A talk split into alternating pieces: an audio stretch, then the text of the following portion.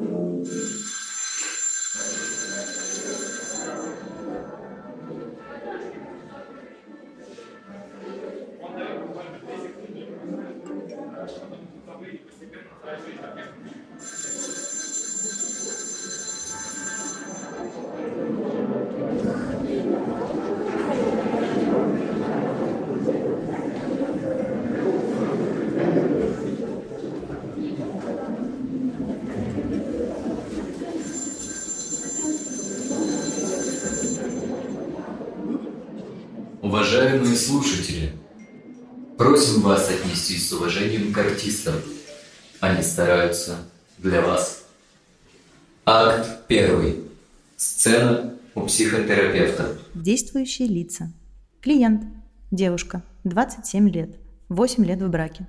Проблемы в отношениях с мужем. Психотерапевт. Майорова Настя. 33 года. Гештальт-терапевт.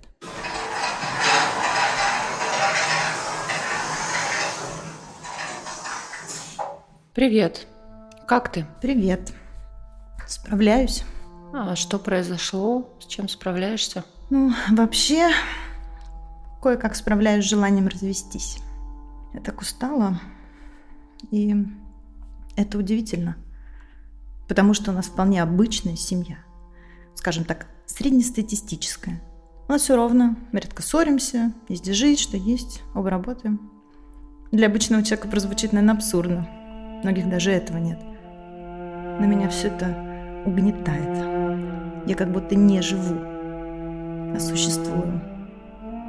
И я понятия не имею, как семейная жизнь может выглядеть иначе. И что меня вообще не устраивает. Ведь это действительно обычная среднестатистическая семья. Я заметила, что ты не один раз упомянула выражение «среднестатистическая семья» и даже с каким-то особым акцентом. Что для тебя это значит? Быть нормальными. Обычными. Что с тобой? Ну, это очень скучно и безжизненно. Я как будто умерла. Даже не помню, когда. И вот теперь я в параллельном мире, существую по распорядку, каким-то правилам. Они даже не мои. Самое интересное, ты знаешь, что эти миры, они не отличаются друг от друга. Я как будто даже хотела умереть, чтобы переродиться. А в итоге оказалась в другом, но точно таком же мире. Там все серое, такое же безжизненное. Ты говоришь метафоры о смерти, о переходе в другой мир, о каком-то перерождении. А что для тебя это в обычной жизни? На что это может быть похоже? На брак? Ну, не зря же говорят, хорошее дело браком не назовут. Да, я тоже слышала это выражение, но думаю, что каждый вкладывает в это что-то свое. А что в это вкладываешь ты? Ты знаешь, я вышла замуж в надежде на что-то лучшее. Что теперь моя жизнь будет другой. И семья в том числе. Ну, не то, что у меня была плохая семья, да нет, нормальная, но тоже среднестатистическая. Хотя сейчас это выражение у меня просто вызывает скорее негативные эмоции – мне не все равно оттуда. Хотелось поскорее сбежать. Слушай, я замуж вышла в 19 лет, 19. А по итогу поменяла шило на мыло. Потому что, видимо, мой брак очень похож на мою семью с родителями. Получается, замужество ты выбрала способом сбежать из семьи? Ну, именно так. Я как будто особо не выбирала. Это были мои первые серьезные отношения. Я так долго их ждала, что сразу зацепилась за него – теперь мне оттуда хочется сбежать, только не знаю куда и зачем. А ты понимаешь, в чем схожесть ваших семей и от чего ты, собственно, снова бежишь? Того, что мне плохо. Ну, я как будто в заперти была все свое детство. Мы ведь правда жили как по распорядку, как правильно, как принято. У меня совершенно не было свободы выбора, за меня решали все. Вплоть до того, что носить. По магазинам с мамой мы ходили. Я мерила, что мне нравится. Она заставляла меня мерить то, что ей нравится, и покупали то, что она выбирала. Говорила, что со стороны виднее. Я так злилась на нее. Похоже, ты и сейчас злишься. А в семье всегда все решала мама? Ну, ну нет. Там скорее папа. Ну, точнее, папа решал за маму, и иногда за нас всех. А мама за меня. дурацкая карусель. Папа не оставлял ей выбора. Она отыгрывалась на мне. А как в твоем браке? Там есть свобода выбора? Тебе ее там оставляют? В моем браке все как под копирку. Муж все решает за нас двоих. Мое мнение его вообще не интересует. А у меня его часто даже и нет. За меня всегда все решали. Мне хотеть не полагалось и не полагается. Поэтому я как будто не понимаю, что с ним не соглашаюсь. Но как сама хочу, я тоже не знаю. Мне тоже это непонятно. Ну, а ведь раньше это было именно то, что мне в нем понравилось. Он решал за меня. Мне даже напрягаться не нужно было. Ну, почему так? Это ведь то, чего хотела убежать, но в итоге я на это и попалась. Какой-то бред. Совсем не бред. Ты выбрала то, что тебе было привычно, знакомо, а значит безопасно. Поэтому твой выбор вполне понятен, он нормален. И, и, и что мне теперь с этим делать? А чего бы тебе хотелось? А если бы я знала? Ты говорила, что у тебя часто мнения своего не существует, но я допускаю, что оно иногда все-таки возникает. Ты помнишь такие ситуации? Как это происходит? Если я ну, все-таки озвучу, озвучиваю или делаю что-то по-своему, ну, это бывает крайне редко. Это будут ну, насмешки, что какая-то глупенькая. Или мне объявляется бойкот. Он просто перестает со мной разговаривать. Это может длиться днями, неделями. Это невыносимо. Я, я снова чувствую себя ребенком, который все делает не так и не имеет права выкинуть что-нибудь подобное. То же самое делала мама. А еще этот тяжелый взгляд разочарования, как будто переставала существовать для нее вообще. Я не могла найти себе место, не могла ничего нормально делать. Все время была в напряжении, пока это не заканчивалось. А заканчивалось это, когда я сама приходила извиняться или мириться. Наказанием молчанием невероятно тяжелое испытание для ребенка. Я даже не представляю, как ты тогда справлялась. Мне очень жаль, что с тобой это происходило. Это до сих пор происходит. Я все так же болезненно на это реагирую. Я вроде выросла, но ее методы остались прежними. Поэтому теперь их двое. А я снова возвращаюсь к своему желанию наконец-то оттуда сбежать. А я снова хочу вернуться к своему вопросу. А от чего ты хочешь все-таки сбежать? Хороший вопрос. Как будто от самой себя. Я ведь могу постоянно попадать в отношения, где за меня все будут решать. А позволяю я это делать, потому что привыкла полагаться на чей-то выбор. Я не умею по-другому. Сама выбирать не в состоянии. Или, ну, потом не в состоянии отстаивать свой выбор. Тогда, получается, я могу стать как мама и потом таким же образом воспитывать своего ребенка. Ужас. Так не хочу. Я, я, я хочу, чтобы мой ребенок вырос свободным, узнавал этот мир, который за пределами семьи и брака. Чтобы он был спонтанным и не боялся своих желаний. Ты как минимум уже знаешь, чего точно не хочешь. И даже как будто знаешь, чего хочешь для будущего ребенка, который еще не родился. Я думаю, что это тоже немаловажно. Да, кого я обманываю сейчас? Я ведь для себя этого хочу. Я как будто не жила. Никогда. Я просто ждала, когда же наконец-то я смогу начать. Но теперь я готова все-таки начать. Как думаешь, мне обязательно для этого разводиться? Я думаю, что в отношениях тоже может быть свобода. Не во всех, но это возможно. А развод – это достаточно радикальное решение, и никто его, кроме тебя, принять не сможет. Но тебе ведь не обязательно принимать его именно сейчас.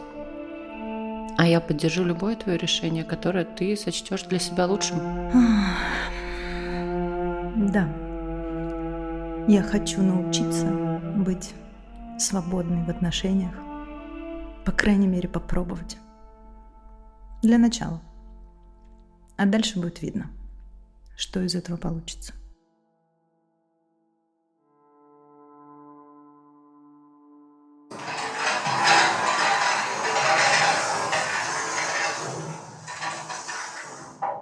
Акт второй.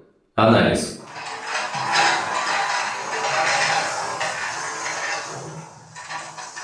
Поехали, пишем. Привет, Настя. Привет, Лен. Расскажи, о чем этот собирательный образ в первом акте. Здесь можно увидеть незавершенную сепарацию, и как она может влиять на отношения, а также жизнь в целом, и также перенос родительской фигуры на супруга. Ты можешь описать проблему, о которой говорилось, статистику, может быть, частоту обращений? Ты удивишься, насколько часто люди живут так и не завершив сепарацию от родителей и даже об этом не подозревают. При этом совершенно не важно, сколько тебе лет, хоть 20, хоть 30, хоть 40. Возраст совершенно не показатель истинной взрослости. На моей практике в этой ситуации находится каждый второй. Привычно считать, что если съехал от родителей и сам себе организуешь э, существование, то все, отделился. Но не тут-то было. Как и в ситуации с нашей героиней, к тому же у нее еще произошел перенос родительской фигуры на супруга. То есть она с ним часто в роли ребенка, а не взрослой женщины, и проигрывает таким образом отношения с родителями. А так что, несмотря на давний брак и переезд родителей, физическое отделение от родительского дома и самостоятельная жизнь – все это только функциональная сепарация. А есть еще целых три вида. Эмоциональное, ценностное и конфликтное. Но здесь мы видим яркое отсутствие эмоциональной сепарации. Это про возможность принимать самостоятельные решения, делать выбор вне зависимости от одобрения. И родители, конечно, тут приложили руку к тому, что она вовремя не отделилась, э, не давая принимать ей этих самых самостоятельных решений. Понятно, что никто нарочно этого делать не хотел, да, это тоже частая история, но как, как случилось, так случилось. И отсюда неспособность брать ответственность. Потому что, с одной стороны, это удобно, можно ничего не решать, с другой, это сильно ограничивает существование и причиняет эмоциональную боль в том числе. А еще мы здесь видим конфликтную сепарацию. Если она пройдена, человек спокойно переживает разногласия с родителями, способен признавать наличие другого мнения и не рушится, выдерживает напряжение, не проваливается в ощущение, что я плохой. Но в нашей ситуации она не выдерживает конфликта и предпочитает вообще в него не вступать, чтобы снова не проживать это болезнь болезненное наказание молчанием, которое для ребенка достаточно тяжело проживается. А если имеется такой опыт, то и во взрослой жизни без соответствующей реакции столкнуться с ним сложно. Также по причине отсутствия сепарации здесь происходит перенос родительской фигуры на супруга. И на самом деле не только здесь, а принципе, в отношениях это часто бывает. Потому что если ты еще не совсем взрослый, у тебя нет устойчивой опоры, ты будешь искать своего взрослого, авторитетную фигуру, за которой можно следовать. Это происходит неосознанно и может проявляться не только в отношении партнера, но даже и с другими людьми в окружении. И как мы видим, там даже похожий сценарий взаимодействия потому что нам свойственно выбирать то, что нам понятно. Это про безопасность. Даже если это не очень нравится, безопасность — это первое, в чем нуждается наша психика. Настя, это так интересно и так глубоко, и так важно, все, что ты сейчас говоришь. Скажи, как это состояние отследить у себя самостоятельно? Как увидеть эту проблему? Как я сказала, это каждый второй на моей практике, но при этом особенности проявления отсутствие сепарации, они у всех могут быть разные. То есть звоночков много, но вот если по самым явным, то Первое – это вы живете с родителями или пока самостоятельно не организуете свое существование, начиная от финансов и заканчивая какими-то бытовыми задачами. А также, если есть сложность в принятии самостоятельных решений, необходимо мнение родителей или кого-то еще, или чтобы вообще за вас решили. А если вы не готовы отстаивать свое право на это решение или сильно зависите от одобрения родителей. Если в конфликтах, разногласиях рушитесь, испытываете стыд, вину и ощущаете себя плохим. Если есть сильные чувства по отношению к родителям, вроде обиды, злости, ненависти, вины, это тоже вот туда, к отсутствию сепарации. Если надеетесь, что родители должны осознать свои ошибки и должны все исправить, если нет устойчивых взглядов и ценностей и восприятия мира, или они зависят от родителей, они могут быть схожи, потому что так положено, или наоборот разниться, как бы вопреки родительским ценностям и а, взглядам. Еще если вы не умеете обозначать и отстаивать свои границы и точку зрения. В целом, если хотя бы что-то из этого откликается, то это повод задуматься и копнуть несколько глубже. А скажи, пожалуйста, какие есть, э, может быть, способы самопомощи? Вот там я понимаю, что это со мной, что я уже сейчас, сегодня могу сделать. Если материально зависеть от родителей, то в первую очередь начать с того, что организовать свою жизнь так, чтобы она стала самостоятельной. И это важно в первую очередь, потому что иначе это может влиять на остальные процессы. Особенно, когда родители сами не готовы отпустить, они могут даже поддавливать, когда понимают, что вы пытаетесь там отделиться. Ну или, как еще говорят, пока ты живешь в моем доме, ты будешь жить по моим правилам, что иногда на самом деле очень даже справедливо. Перестать перекладывать ответственность на родителей за свое несчастливое детство и несостоятельность в настоящем. Принять тот факт, что родители дали то, что могли, и они опирались в том числе на свой собственный опыт. Исправить прошлое невозможно. Ответственность за вашу жизнь теперь лежит только на вас, в том числе переработка полученного опыта. Если фантазировать, как бы ты продолжила с этим клиентом работать дальше? Потихоньку распаковывали бы чувства по отношению к родителям, Здесь было замечено очень много злости, с этого бы и начали. Проживать все, что застряло когда-то и осталось с ней на долгие годы. Перерабатывали полученный опыт и знания о собственном «я», потому что для сепарации это очень важно. Понимать, кто я, зачем я и для чего я. Работа с границами,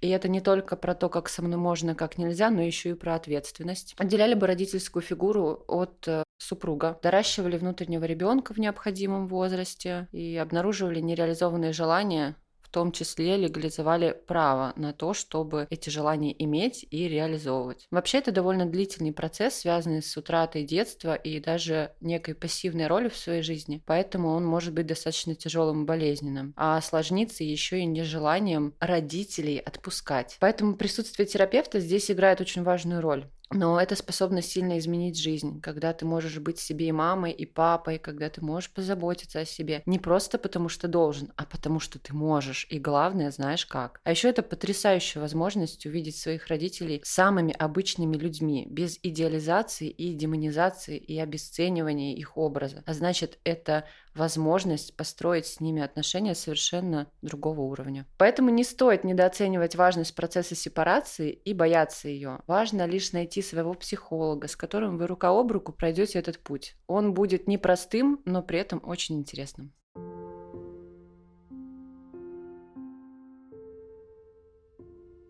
Над спектаклем работали актер театра Виктюка Алексей Галкин, психотерапевт Анастасия Майорова, саунд-дизайнер Игорь, просто Игорь, продюсерка Аля Миркина. Все, пока. Пока.